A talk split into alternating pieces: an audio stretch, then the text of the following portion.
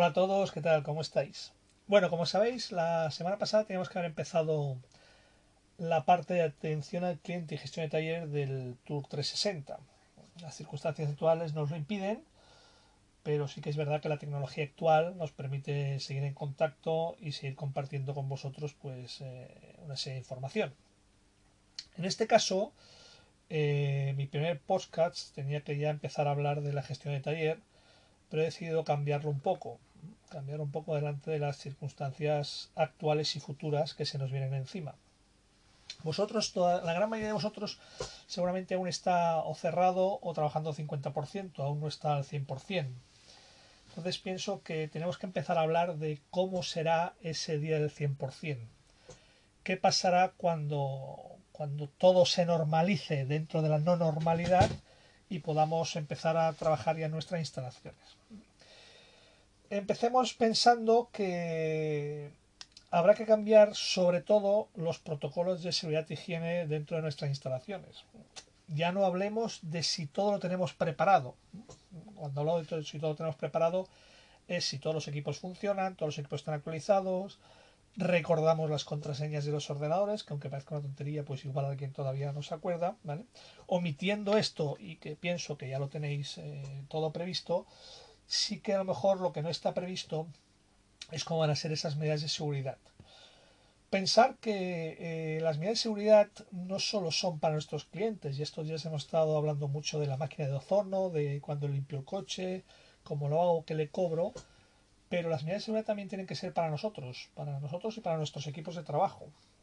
Al final, pensar que en una empresa que haya una persona infectada puede infectar al resto y esa empresa tener que volver a cerrar durante una temporada. Por lo tanto, es una cosa que no nos podríamos permitir seguramente ninguno. ¿De acuerdo? Entonces, empezamos por, por hablar estos días. Yo pienso que estos días debemos empezar a hablar y a lanzar ideas de cómo podemos empezar a gestionar esta vuelta a la normalidad entre comillas. ¿eh? Eh, sería necesario a lo mejor, pues no sé, empezar a, a, pensar si voy a tomar la temperatura a mis empleados cada vez que entren, por ejemplo. Eh, puede parecer una tontería, pero es que a lo mejor no lo es. Porque un empleado que supere la temperatura corporal adecuada, pues puede estar contaminado. Y a lo mejor es mejor que ese día se vaya para casa y si no pasa nada, pues al día siguiente vuelves y ya está, ¿no? También hay que empezar a pensar en esos espacios que se nos está pidiendo que mantengamos de seguridad, esos dos metros, metro y medio, dos metros. ¿Nuestras instalaciones están capacitadas para eso? A lo mejor tengo que cambiar horarios o ampliar horarios para que la gente no se cruce o se solape, ¿no? Sobre todo, por ejemplo, las entradas. ¿eh? Si todos entramos a las 8 y todos vamos al mismo vestuario y el vestuario deja de ser una habitación de, de 2 metros por 2, pues igual ya no estamos cumpliendo con esa normativa de seguridad, ¿no? Entonces es importante que todo esto, pienso que todo esto lo tenéis que tener eh, analizado. Igual que deberíamos desinfectar los vehículos antes de subirnos nosotros mismos, porque estamos hablando estos días de, desinfectarlo para el cliente y entregarse desinfectado.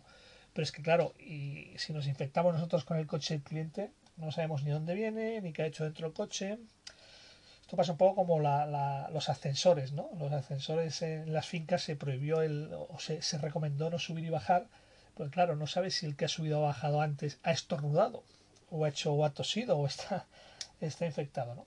Entonces a lo mejor en un coche cliente pasa exactamente lo mismo. Eh, pienso que deberíamos tener mucha precaución también con eso. Yo no me considero alarmista ni catastrofista y estos temas pues me gusta tocarlos poco, ¿no? Eh, soy más bien optimista, ¿no? que todo esto, pues, eh, tarde o temprano se acabará, todo volverá a, una, a un porcentaje de normalidad el cual estamos acostumbrados, pues muy elevado, y sí que habrá que seguir unas eh, normas de conducta o recomendaciones durante mucho tiempo. ¿Vale? En principio estaría la parte esta, la parte eh, de nuestro equipo y la, nuestra propia, de poder empezar a analizar todas esas distancias, uso de herramientas, utillaje, compartir ordenadores, compartir tablets, cómo lo podemos ir haciendo. ¿no? Pero luego está la parte del cliente. Pensar que los clientes también van a analizar con lupa cómo nos manejamos en esa situación, porque además hay una cierta psicosis sobre todo esto, están encargando los medios de, potenciar esa psicosis. Eh, no sé si recordáis cuando, Cuando pasó todo el tema del SIDA hace muchos años, uno de los primeros que tuvieron que cambiar sus protocolos fueron los peluqueros o los barberos, con las cuchillas de afeitar o con las navajas. Antes se afeitaba con las navajas y ahora se afeita con cuchillas desechables desde ese momento. ¿eh? Desde ese momento, cuando había un contagio por sangre, pues los barberos empezaron a usar las cuchillas desechables que a día de hoy se siguen usando y a día de hoy nos siguen enseñando cómo tiran la cuchilla anterior al suelo y cómo ponen una nueva sin tocarla. Y eso vemos a través del espejo, ¿no? Pues pensar que eso va a ser lo mismo. El cliente de taller va a querer, exacta, va a querer ver exactamente lo mismo que vemos cuando vamos a las peluquerías. Que su coche está protegido, que su entorno está protegido, que se le, se le mantiene una cierta normativa interna. Al final, cuando, cuando hacemos una cita previa por teléfono, mm, no hay contacto con el cliente pero sí que la podemos gestionar intentando que no haya solape de clientes a esas horas. A lo mejor para empezar, eh, cuando empecemos a 100%, vuestra plantilla no está a 100% todavía, por lo tanto, tenemos que dosificar muy bien toda esa afluencia de clientes y sobre todo que todos vengan a horas punta. Eso ya veremos, lo pondremos como ejemplo más adelante cuando realmente hagamos el curso sobre los cuadros de mandos y el conocimiento de muchas cosas de esas. ¿no? de saber a qué hora vienen todos nuestros clientes o qué flujo de clientes tenemos durante la semana en qué días. Eso ya queda, queda más para adelante. Retomando el tema de la seguridad, al final pensar que los clientes cuando vienen a recepción, que ya están ahí físicamente, pues muchas veces dejan los coches no se sabe dónde, empiezan a tocar cosas que, que, también tocamos nosotros, como pueden ser bolígrafos, tablets, papeles, toda una serie de cosas irlo pensando estos días y luego ya lo iremos hablando más tranquilamente, que habría que intentar que dejasen de tocar. Se está planteando incluso, hay gente por ahí que va diciendo si habría que dar bolígrafos desechables, ¿no? usted me firma, se lleva el bolígrafo y ya, pues el próximo cliente tiene un bolígrafo enfundado en un plástico, que lo desenfundan directamente, firma y, se lo lleva, ¿no? Todo esto son ideas. Eh, evidentemente tenemos que empezar a, a, lanzar toda una batería de ideas a pulirlas y a quedarnos con las mejores para que todo esto funcione. Al final, por ejemplo, eh, hablamos de que desinfectaremos el coche del cliente con la máquina de ozono, pero lo desinfectaremos a posteriori, cuando nosotros ya hemos estado dentro. ¿Creéis que deberíamos desinfectarlo antes de subir?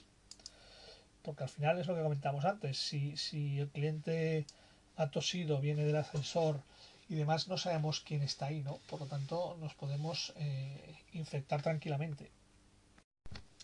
Habrá clientes que quieran ese, ese contacto todavía, ¿no? Siempre está la, la, persona que no le hace caso a esto y querrá pues acercarse, darse la mano y demás. Pues todo eso incluso hay que plantearse a lo mejor poner barreras físicas, ¿no? Para que todo eso no pase, dejar que la gente ya no entre en los despachos como a lo mejor está entrando o estaba entrando hasta hace cuatro días, ¿no? Eh, final son conocidos y se pasean como Pedro por su casa por la instalación. Todo esto pienso que de entrada, en unos primeros meses de reapertura, habrá que intentar educar a los clientes para que no, no actúen de esta manera. También está la parte de la entrega del vehículo. Al final la entrega del vehículo es otra parte donde puede haber contacto con el cliente o el cliente puede entrar en contacto con cosas que tenemos nosotros o que nosotros hemos tocado. Estamos hablando de datáfonos, hablamos de dinero en efectivo, hablamos de facturas, hablamos de entregar las llaves al cliente. Las llaves igual también hay que desinfectarlas. Eh, las llaves muchas veces, aunque parezca una tontería, llevan llaveros. Eh, ya será necesario que el cliente nos deje la llave con el llavero, pues igual no, ¿no? Eh, más que nada porque también hay llaveros que a lo mejor sufren daños a la hora de desinfectar. Simplemente quería despertaros un poco la, la, la idea o, no, la idea, sino simplemente despertaros esa parte que a lo mejor eh, no tenía 100% despierta de pensar cómo tenemos que actuar eh, en la apertura del 100% para estar todos protegidos, no solo los clientes. Yo tengo una documentación que, me han hecho llegar hoy, que os la pasaré vía, vía WhatsApp cuando hayáis escuchado el podcast, para que podáis ver ya cómo están moviendo eh, empresas del sector o sindicatos del sector. Son a lo mejor eh, acciones que parecen exageradas, pero a lo mejor en un tiempo nos damos cuenta que no son exageradas. Entonces, nada, pienso que deberíamos ir hablando de, seguir hablando de este tema, al menos eh, durante un tiempo, a la vez que empezamos a hablar de los otros, ¿no? También de los que interesan en el, en el, en el tour. Pues nada, eh, lo vamos viendo. Desearos que sigáis bien. Ahí os vi que estabais bien, pues sigamos así y seguimos adelante, trabajando como cada día. Gracias por escucharme. Que vaya bien.